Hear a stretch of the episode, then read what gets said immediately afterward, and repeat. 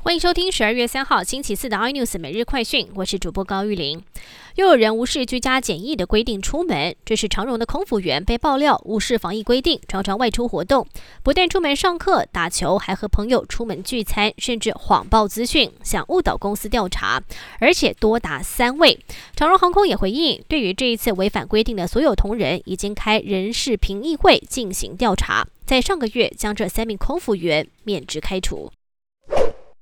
一传媒创办人黎智英及两名高层，昨天晚上遭警方以涉嫌欺诈罪扣押整夜，今天早上出庭应讯，并由香港国安法指定裁判官苏慧主持提讯。两名高层分别保释，至于黎智英，则被称有弃保潜逃及重犯风险，不予以保释，下令即刻收押。而裁判官把案件押后到明年四月十六号才会再讯，因此黎智英恐怕得在拘留当中度过新年。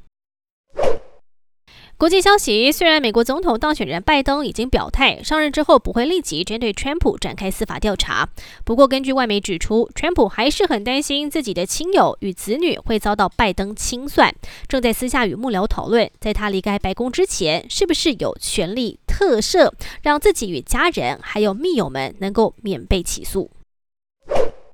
台股今天盘中在多方进攻之下，指数一度站上万四关卡，最高来到一万四千零四十九点。不过创高之后逢获利回吐卖压，投资人见关情却，呈现小幅震荡。中午过后再度翻黑，中场下跌十二点零六点，收在一万三千九百七十七点零九点，成交量达到两千六百七十六点二六亿元。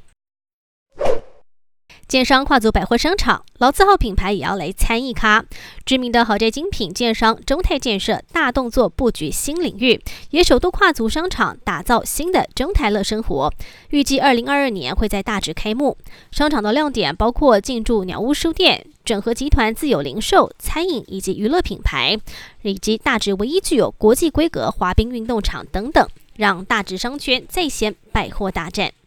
更多新闻内容，请锁定有线电视八十八 MOD 五零四 iNews 最真晚报，或上 YouTube 搜寻三零 iNews。感谢台湾最大 Podcast 公司声浪技术支持。您也可以在 Google、Apple、Spotify、KKBox 收听最新 iNews 每日快讯。